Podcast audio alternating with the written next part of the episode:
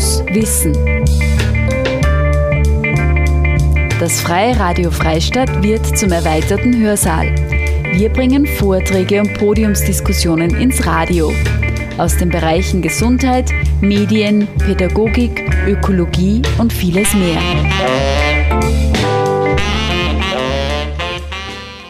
Die Zivilgesellschaft der Zukunft. Von der Akuthilfe in der Krise zur Triebfeder sozialer Innovation.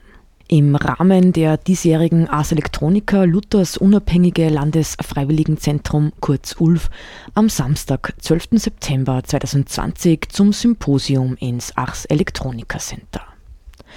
Wie schon in der Flüchtlingskrise 2015 wurde auch in der Corona-Krise 2020 wieder deutlich, wie rasch, unmittelbar und effektiv all jene Initiativen, Vereine, NGOs, NPOs und Einzelpersonen zu handeln imstande sind, die üblicherweise mit dem Begriff der Zivilgesellschaft zusammengefasst werden. Im Rahmen der diesjährigen Ars Electronica lud das ULF zum großen Symposium und wollte wissen, wie aus den vielen Initiativen der hinter uns liegenden Akutphase nachhaltige Initiativen für die Zukunft werden können. Das Symposium fand am Samstag, 12. September 2020 im Ars Electronica Center statt. Das Symposium wurde von Claudia Wetsch moderiert und mein Name ist Claudia Prinz. Wir hören jetzt Wolfgang Krell über das Thema sprechen Freiwilligenzentren und bürgerschaftliches Engagement wichtig wie nie und das nicht nur in der Krise. Wolfgang Krell ist Mitgründer und Geschäftsführer des Freiwilligenzentrums Augsburg, Fachreferent für Wohnungslosenhilfe und Straffälligenhilfe, Vorstandsmitglied der BAKWA, die Bundesarbeitsgemeinschaft der Freiwilligenagenturen und Vorstandsmitglied im Weltverband IAVE, International Association for Volunteer Efforts. Sein Vortrag befasst sich mit der Frage, warum freiwilliges Engagement in Krisenzeiten Teil der Lösung ist und wie freiwilligen Zentren die notwendige Infrastruktur bieten. Bei diesem Beitrag entschuldigen wir uns für die etwas schlechte Tonqualität. Im zweiten Teil dieser Ausgabe geht es um das Thema Freiwilligenorganisationen in Zeiten von Corona am Beispiel des österreichischen Roten Kreuz. Johannes Guger leitet die Abteilung Soziale Teilhabe und Freiwilligkeit beim österreichischen Roten Kreuz. Im Rahmen des Symposiums spricht er über die Einflüsse und Auswirkungen der Pandemie auf die Freiwilligkeit im Roten Kreuz. Wir kommen jetzt zu unserem dritten Keynote-Speaker. Es geht um Freiwilligenzentren und das bürgerschaftliche Engagement. Ich darf Ihnen Wolfgang Grell vorstellen. Er ist Diplompädagoge und er ist Diplom-Sozialarbeiter und Mitbegründer des Freiwilligenzentrums Augsburg. Er ist uns jetzt auch von Augsburg her zugeschalten und ich freue mich jetzt sehr auf seine Keynote. Herzlich willkommen. Schön, dass Sie mit dabei sind. Ja, herzlich grüß Gott auch von meiner Seite. Dankeschön für die Einladung. Ich bin online zugeschaltet, was äh, die Technik inzwischen wir ja alle ein bisschen eingeübt sind seit äh, Beginn der Krise und freue mich, äh, dass ich hier vortragen kann. Ähm, wenn Sie irritiert sein sollen, dass ich immer ein bisschen nach oben schaue, ich habe mir einfach an die Schreibtischlampe meine Notizen gepickt, so äh, dass ich da ein bisschen durch meine Notizen durchgehen kann. Meiner Person, oder äh, das war ja die Einladung auch an die BAKFA, äh, Bundesarbeitsgemeinschaft der Freiwilligenagenturen. Ich bin selber dort im Vorstand seit einigen Jahren und ähm, bin auch im Vorstand des Weltverbandes äh, AIAVE, International Association for Volunteer Efforts, und bin bei der BAKWA einfach ein bisschen für die internationalen Kontakte zuständig. Ähm, wir hatten ja schon äh, längeren Kontakt mit Ulf, weil wir eigentlich im Frühjahr einen äh, Besuch geplant haben mit unserem ganzen Team, der leider Corona-bedingt ausfallen musste. Und ähm, das werden wir aber sicher dann nächstes Jahr nachholen, wenn wir dürfen, wenn wir können, weil ich denke, der Austausch ist ein ganz wichtiger Punkt dann. Was die Corona-Pandemie äh, anging, ist es natürlich eine Herausforderung für alle unsere Länder.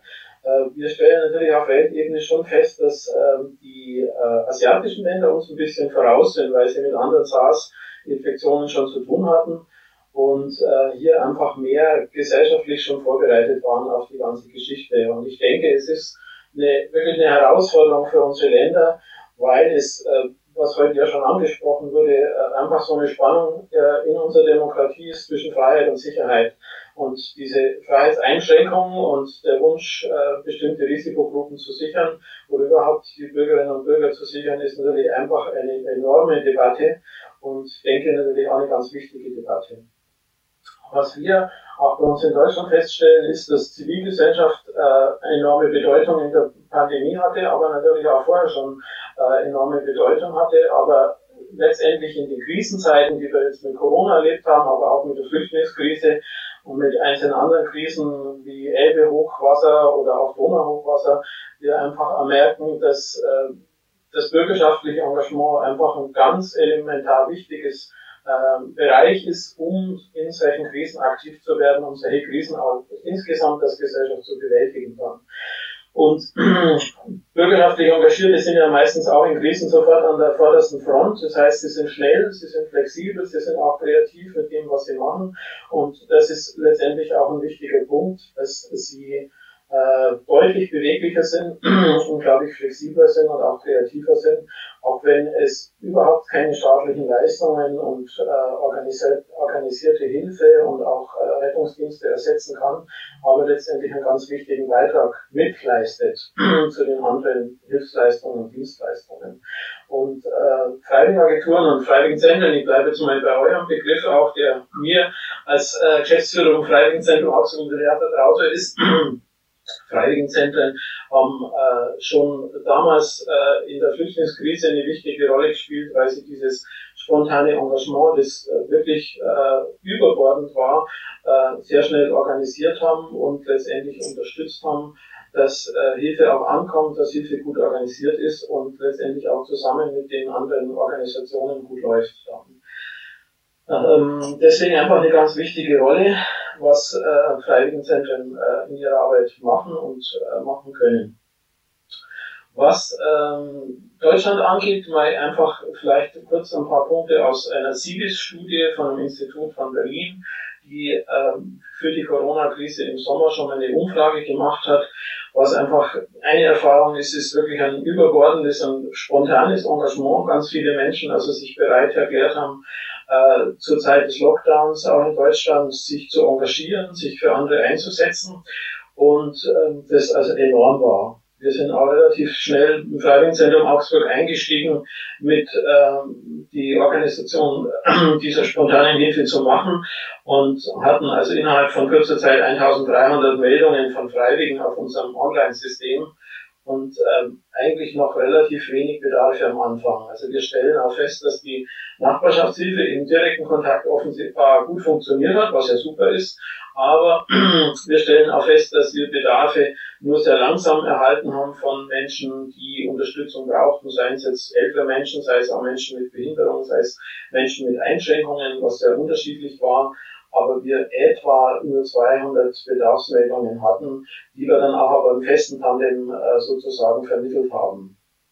Also für uns stellt sich ja ein bisschen hier die Frage, ähm, in der Nachbarschaftshilfe, dass offensichtlich nicht nur ähm, das Helfen organisieren ein Thema ist, sondern für uns auch ein wichtiges Thema ist das Helfen annehmen. Also diese Hilfe letztendlich auch abzufragen und für uns äh, schon äh, ähnlich wie Nicole halt früher schon darauf hingewiesen hat, eigentlich Problemlagen von äh, Haushalten bestanden, die vorher schon da waren und man jetzt mit Corona-Lockdown letztendlich am, am plötzlich ein Argument hatte, Hilfe in Anspruch nehmen zu können.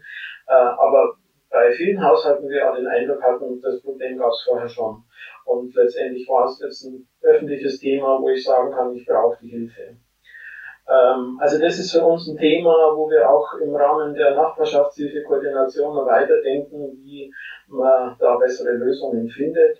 Ähm, letztendlich ist es bei uns in Deutschland immer schon äh, ein Problem gewesen, wie haushaltsnahe Dienstleistungen letztendlich in der Abgrenzung zwischen äh, bürgerschaftlichem Engagement und äh, bezahlte Dienstleistungen auch organisiert werden können, was also schon lange ein großes Thema ist dann. Zweiter Bereich, den CIVIS auch festgestellt hat, ist die Digitalisierung. Äh, klar, es gab einen enormen Schub, allein schon äh, mit dem Homeoffice in, in allen wirtschaftlichen Bereichen, aber letztendlich auch bei uns in zivilgesellschaftlichen Organisationen. Und ähm, dritter Bereich ist letztendlich die finanziellen Herausforderungen aus der Corona-Krise, die eigentlich sehr, sehr unterschiedlich sind und man eigentlich noch gar nicht richtig abschätzen kann, weil sich natürlich Kommunen, Länder und Bund auch immer noch schwer tun, tatsächlich äh, die finanziellen Folgen auch abzuschätzen, Budgets letztendlich zu entwickeln dann. Einen interessanten Punkt, den ich auch für, äh, wo ich später nochmal zurückkommen möchte, fand ich äh, wichtig, dass das CIVIS nochmal betont hat. Äh, mehr als die Hälfte der zivilgesellschaftlichen Organisationen in Deutschland haben ein Jahresbudget von weniger als 10.000 Euro. Das heißt, wir haben ganz, ganz viele äh, NGOs, die letztendlich sehr klein sind und mit wenig Geld agieren. Und ähm, bei vielen Förderungen, die immer, immer aus dem Blick geraten, weil eigentlich die Töpfe viel zu groß sind und manchmal die Eigenmittel schon ein ganzes Jahresbudget ausmachen würden. Also das ist einfach ein Thema, wo man auch, glaube ich, nochmal mal überlegen muss, wie man mehr kleine Organisationen fördern kann.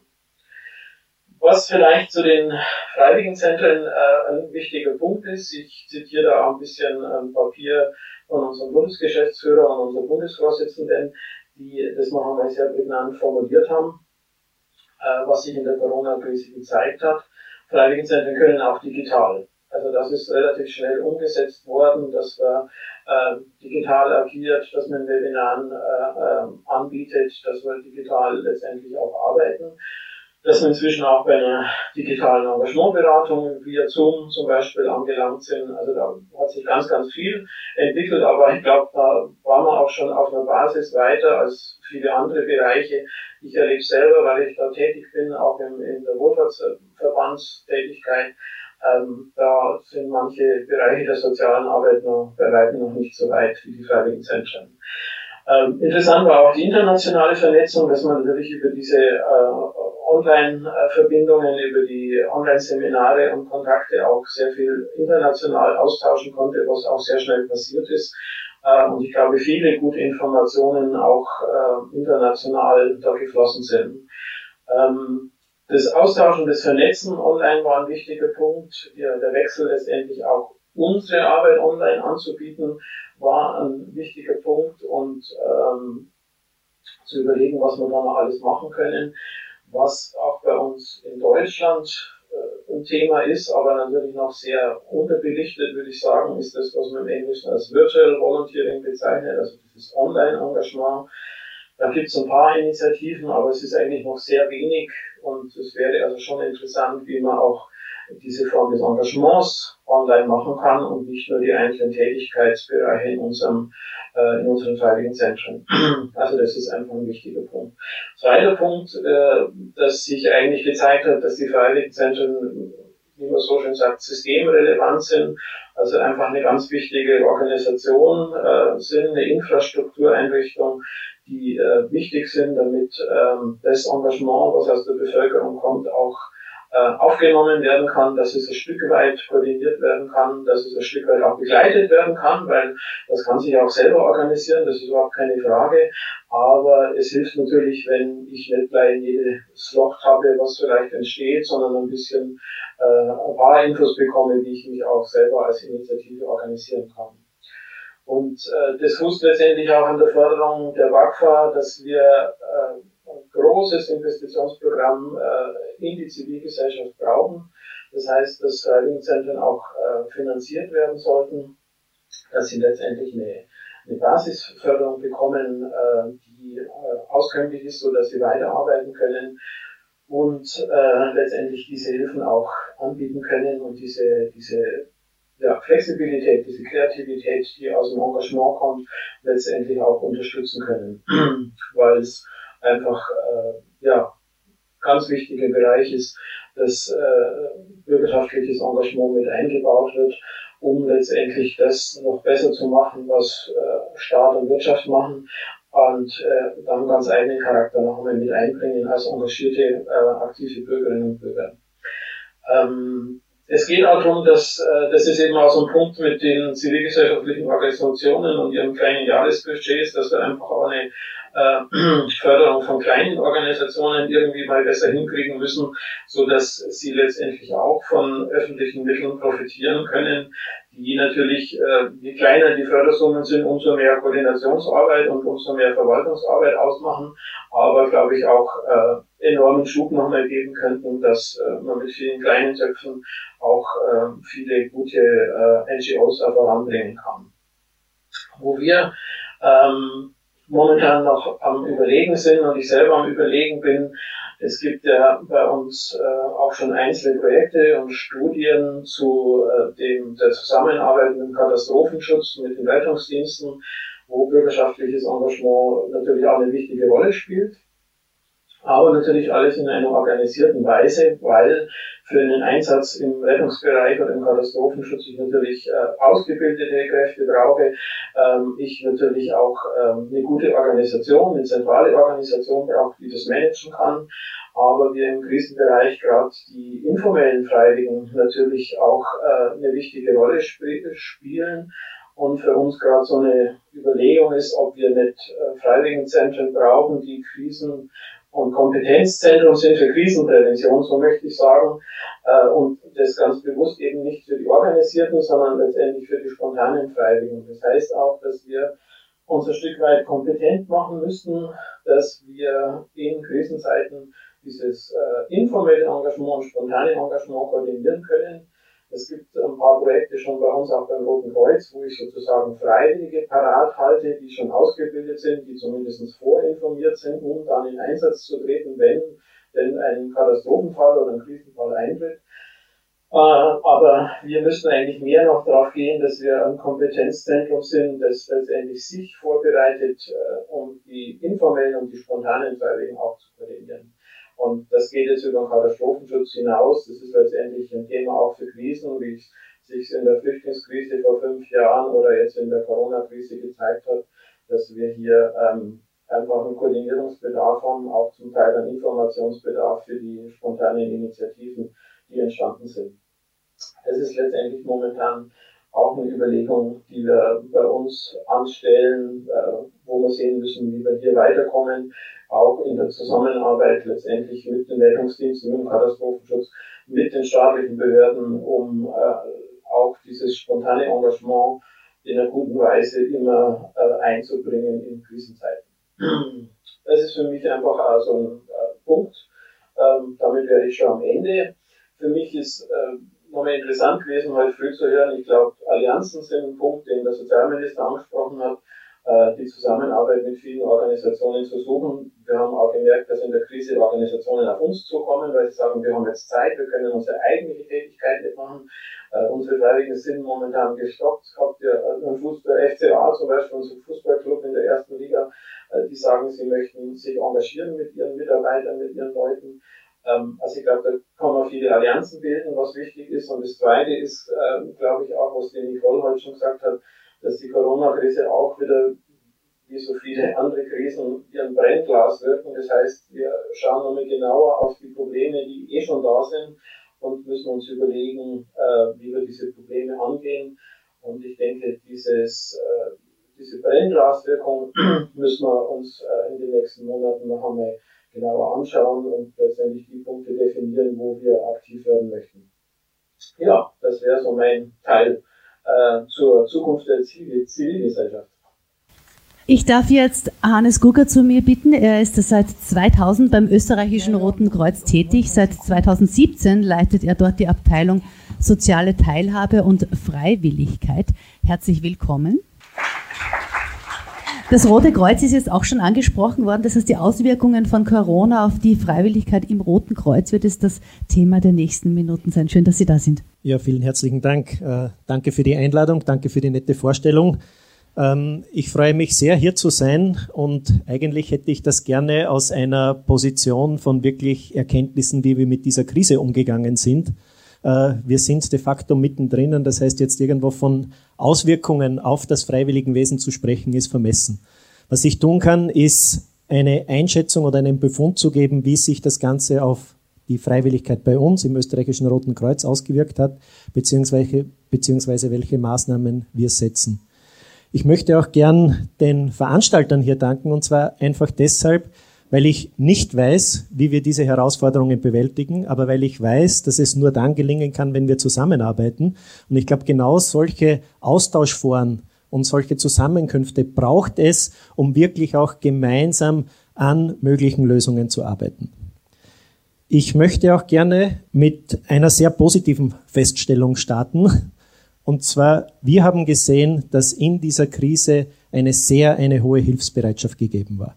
Wir haben das heute auch schon mehrfach gehört, äh, und zwar von allen Seiten. Von Leuten, die noch nicht selbst freiwillig tätig waren und ihre Unterstützungsleistungen angeboten haben, von jenen Personen, die in der Vergangenheit schon als Freiwillige aktiv waren, aber auch von der Gesellschaft, von Firmen, von anderen Partnern, wo eben wirklich dieses freiwillige Engagement sehr stark in den Vordergrund gerückt wurde und sich wieder als dieser Kit der Gesellschaft auch gezeigt hat.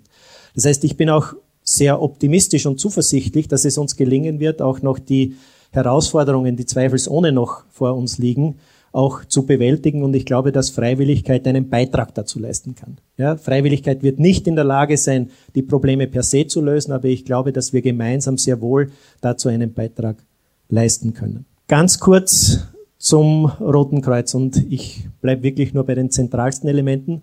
Wir sind als österreichisches Rotes Kreuz Teil einer weltweiten Bewegung. Das heißt, es gibt die Rotkreuz, Rothalbmond-Gesellschaften in 192 Ländern dieser Welt. Das heißt, wir sind eine globale Organisation. Wir sind geeint durch die sieben Grundsätze. Das ist unsere Wertebasis. Das sind Menschlichkeit, Unparteilichkeit, Neutralität, Unabhängigkeit, Freiwilligkeit, Einheit und Universalität. Das heißt, Freiwilligkeit ist eigentlich schon seit unserem Gründer, seit Henri Dunant, der schon die Rolle dieser Freiwilligen beschrieben hat, quasi in der DNA des Roten Kreuzes verankert und ist ein ganz ein wesentlicher Aspekt für unsere Arbeit. Auch ein Spezifikum des Roten Kreuzes ist, dass wir eine völkerrechtlich verankerte Organisation sind. Das heißt, es ist im humanitären Völkerrecht ist die Rolle des Roten Kreuzes definiert. Es gibt in Österreich darauf aufbauend eben auch ein Rotkreuz-Schutzgesetz.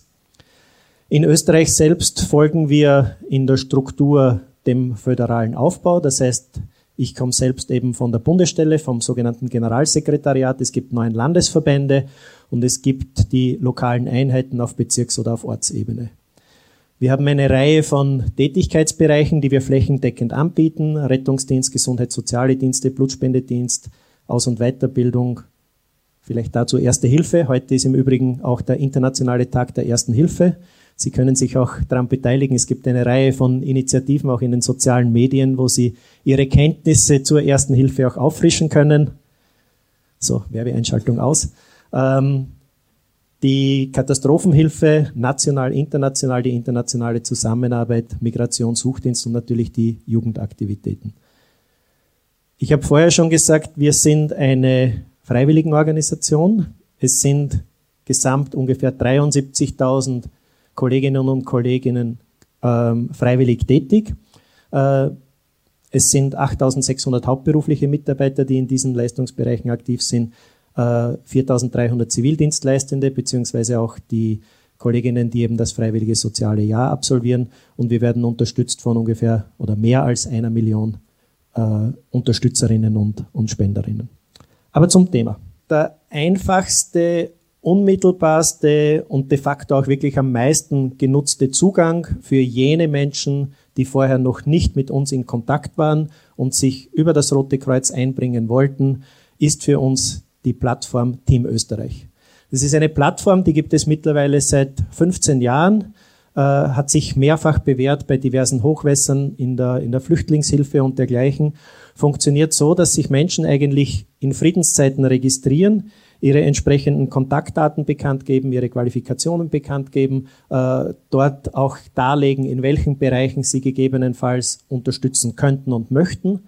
Und dadurch haben wir die Möglichkeit, wirklich bedarfsorientiert diese Unterstützungen entsprechend dann auch in Anspruch zu nehmen oder zu, zu organisieren und koordinieren. Ähm, Team Österreich ist gewachsen jetzt in diesen vergangenen Monaten. Es sind aktuell bereits ca. 85.000 registrierte Personen äh, in, in dieser Team Österreich Datenbank enthalten. Einsatzbereiche für diese Menschen waren insbesondere die Unterstützung von, von Hotlines im Bereich der Auskünfte. Die Nachbarschaftshilfe haben wir heute auch schon oft gehört, auch ergänzend zu den zivilgesellschaftlichen Initiativen, äh, wo wir eben jetzt jenen Personen, die selbst in Quarantäne waren, äh, für diese Besorgungen übernommen haben, beziehungsweise Personen, die eben der Risikogruppen zugerechnet wurden und das nicht selber tun konnten oder wollten, wo wir eben diese Besorgungen für sie dann äh, durchführen konnten als Gesprächspartner, äh, beziehungsweise auch im Bereich der Team Österreich-Tafel. Das ist ein Projekt, das daraus entstanden ist. Da geht es um die Verteilung von Nahrungsmittelhilfe für bedürftige Menschen. Eigentlich ein Leistungsbereich, der sehr stark getragen war äh, zu beiden Seiten von Menschen eigentlich, die den Risikogruppen zugerechnet wurden, äh, insbesondere eben auf der freiwilligen Seite, wo wir eben Unterstützung durch Jüngere äh, generieren konnten, beziehungsweise auch, wo eben dann über, über neue äh, Wege jetzt auch Kundinnen, denen wir nicht mehr zumuten wollten, jetzt diese Ausgabestellen auszusuchen, da auch andere Formen der Übermittlung ihrer Nahrungsmittelpakete definiert wurden. Ähm, gibt natürlich auch eine, eine Reihe von Herausforderungen, die damit verbunden sind. Äh, wir haben es vorher auch schon gehört. Ähm, es ist in einer gewissen Art und Weise ein Luxusproblem. Es gab weit mehr Angebot an Unterstützung als tatsächlich jetzt äh, wirklich Möglichkeiten einer, einer entsprechenden Mitarbeit angeboten werden konnten.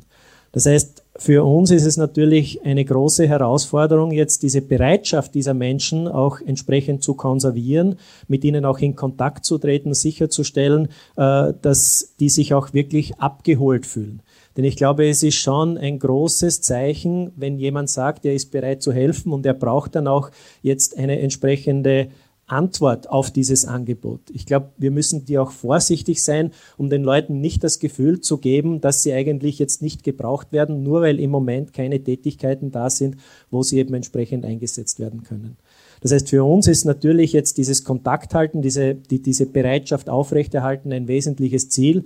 Und das ist das, wo unsere freiwilligen Koordinatoren auf der lokalen Ebene auch gefordert sind, äh, Kontakt mit diesen Personen herzustellen, sie telefonisch zu kontaktieren, in Zukunft auch entsprechend einzuladen und eben auch mit ihnen abzuklären, ob und wenn ja, in welchen Bereichen hier eine, eine weitere freiwillige Tätigkeit möglich ist.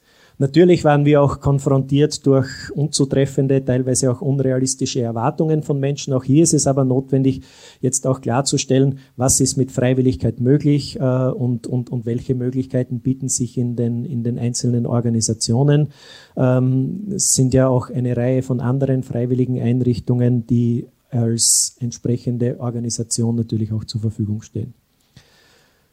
Der letzte Punkt ist in Klammer, das ist eher etwas, was für uns intern ist. Ich habe vorher schon kurz angesprochen, wir haben ein System, wo wir auf der lokalen Ebene entsprechend Mitarbeiter haben, die die freiwilligen Koordination übernehmen, die als Ansprechpersonen für Interessenten zur Verfügung stehen. Das sind diejenigen, die eben jetzt generell die Aufgabe übernommen haben, äh, dieses Matching herzustellen zwischen den Erwartungen, den Vorstellungen einer Person, die sich freiwillig engagieren möchte und eben den Möglichkeiten, die es tatsächlich im lokalen Roten Kreuz gibt. Wenn es dieses Matching im Roten Kreuz gibt. Sehr gut, wenn es dieses nicht gibt, dann verweisen wir natürlich auch gerne auf andere Einrichtungen oder sind natürlich auch sehr dankbar für Angebote von jetzt unabhängigen Beratungseinrichtungen, die jetzt ein viel größeres Spektrum an Betätigungsmöglichkeiten anbieten, als wir das tun. Ähm, die Schwierigkeit für uns war dahingehend, dass Team Österreich konzipiert ist eigentlich als eine Personalressource im Katastropheneinsatz. Das heißt, ich habe vorher schon gesagt, hat sich bewährt beim Hochwasser, wo es darum gegangen ist, jetzt überflutete Keller auszuräumen oder zu reinigen beziehungsweise auch in verschiedenen logistischen Tätigkeiten. Hier hatten wir eigentlich eine Herausforderung, die sehr stark trotz allem auf der zwischenmenschlichen Ebene stattgefunden hat und wo wir intern auch noch die Prozesse verbessern müssen zwischen dem, was unsere freiwilligen Koordinatorinnen leisten und wo wir im Bereich der Katastrophenorganisation tätig sind. Ähm, wenn ich weiterkomme zu den Kolleginnen und Kollegen, die schon länger als Freiwillige im Roten Kreuz tätig sind, auch dort eine, eine sehr, sehr hohe Bereitschaft zu unterstützen. In allen Bereichen noch höher und noch stärker als vorher, weil natürlich auch Rahmenbedingungen ein verstärktes Engagement ermöglicht haben.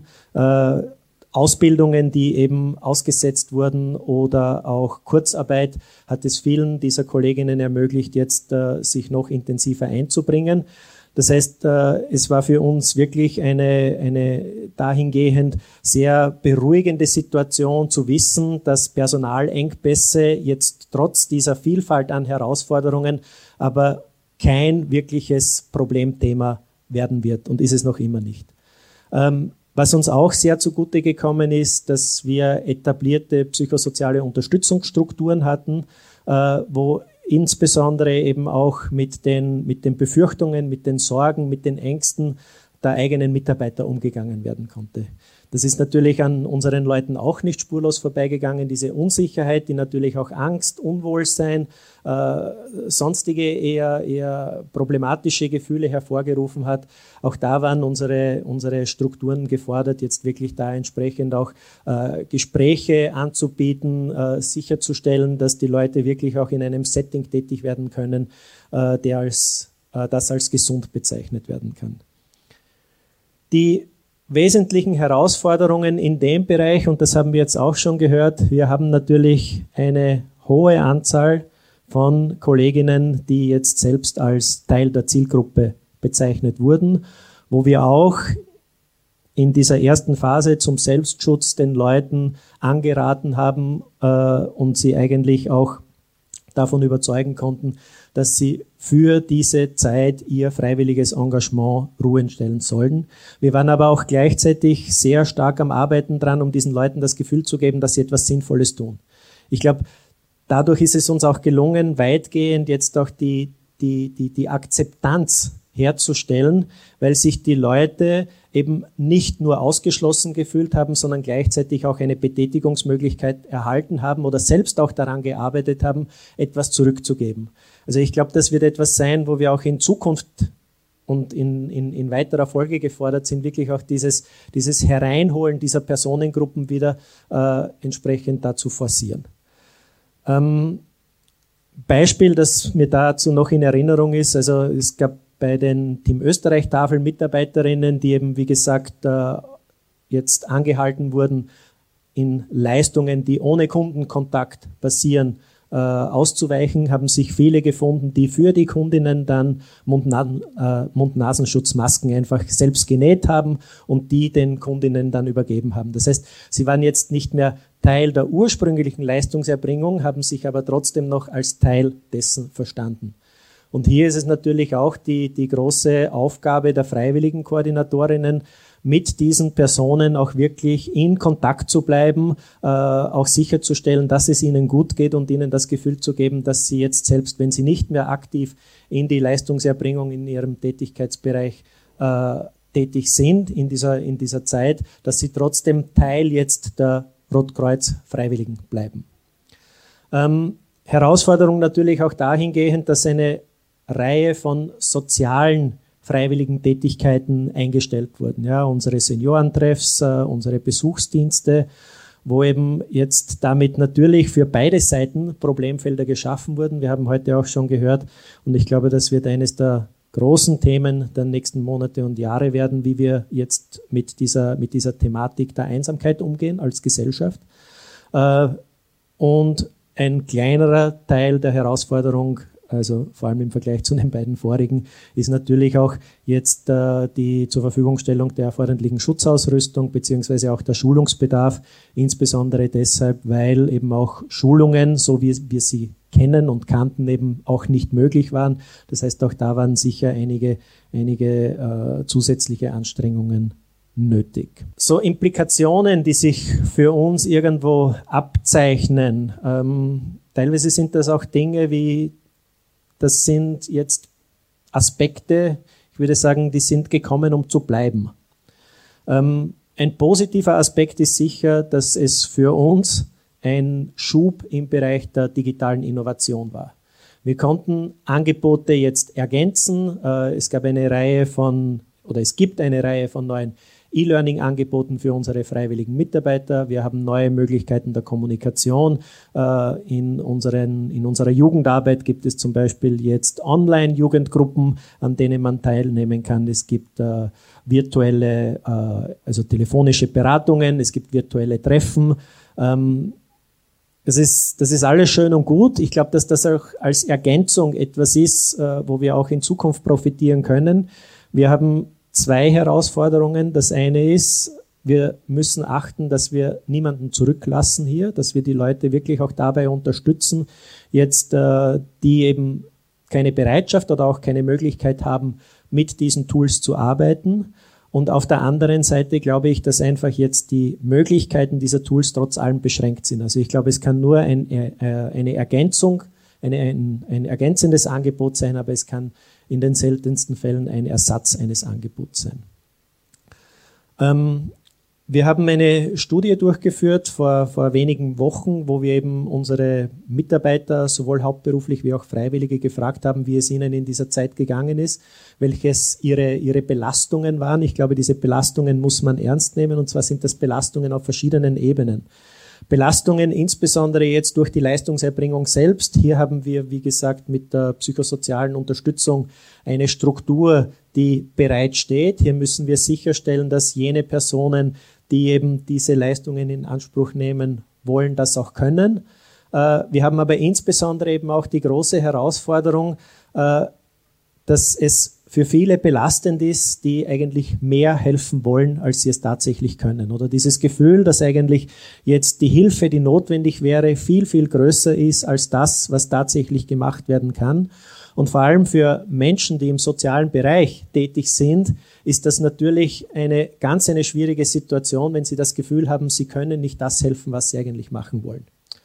Und ich glaube auch gesellschaftlich gibt es da noch ein Problem, das auf uns zukommt. Das ist irgendwo heute auch schon angesprochen worden. Es sind Tendenzen da, wo diese Solidarität auch in Frage gestellt wurde und wo wir uns, glaube ich, auch darauf einstellen müssen, äh, dass es auch in Zukunft zu Situationen kommen wird und kann, wo eben auch die Freiwilligen selbst mit Situationen konfrontiert werden, wo ihr soziales Engagement nicht mehr so respektiert wird, nicht anerkannt wird, nicht wertgeschätzt wird.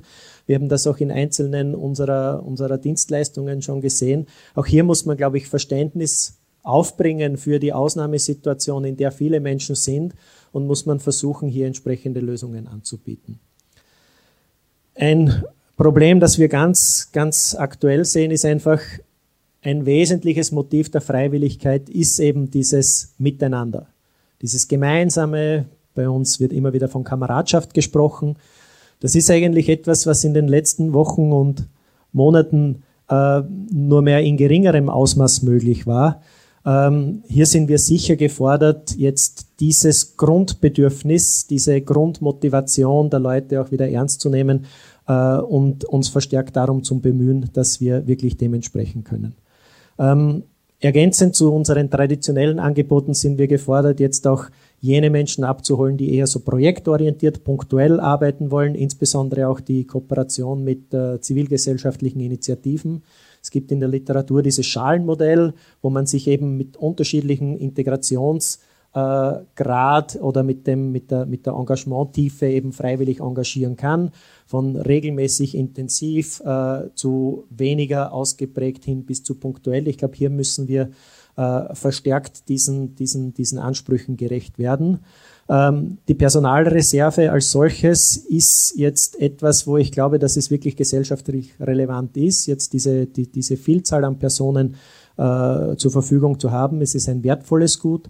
Ähm, und auch schon oft angesprochen und, und, und auch jetzt von, von vielen Leuten als oder von vielen äh, hier auch am, am heutigen Tag schon äh, erwähnten Forderungen. Freiwilligkeit braucht Ressourcen. Freiwilligenmanagement ist eine, ist eine, ist eine zentrale Aufgabe. Äh, Freiwilligkeit bringt viel zurück, aber es kommt nicht umsonst und wir müssen uns einfach auch dieser Aufgabe bewusst sein, dass Freiwillige die entsprechende Unterstützung, Betreuung und Fürsorge brauchen. Ich hoffe, ich war in der Zeit. Vielen herzlichen Dank. Wir hörten den ersten Teil mit Wolfgang Krell zum Thema Freiwilligenzentren und bürgerschaftliches Engagement. Wichtig wie nie und das nicht nur in der Krise.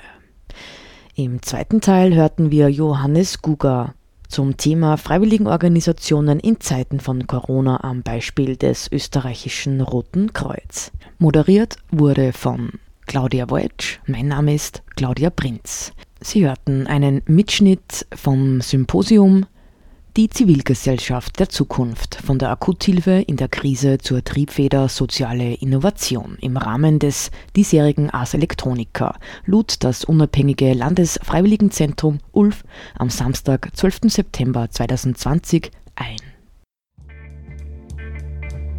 Fokus Wissen.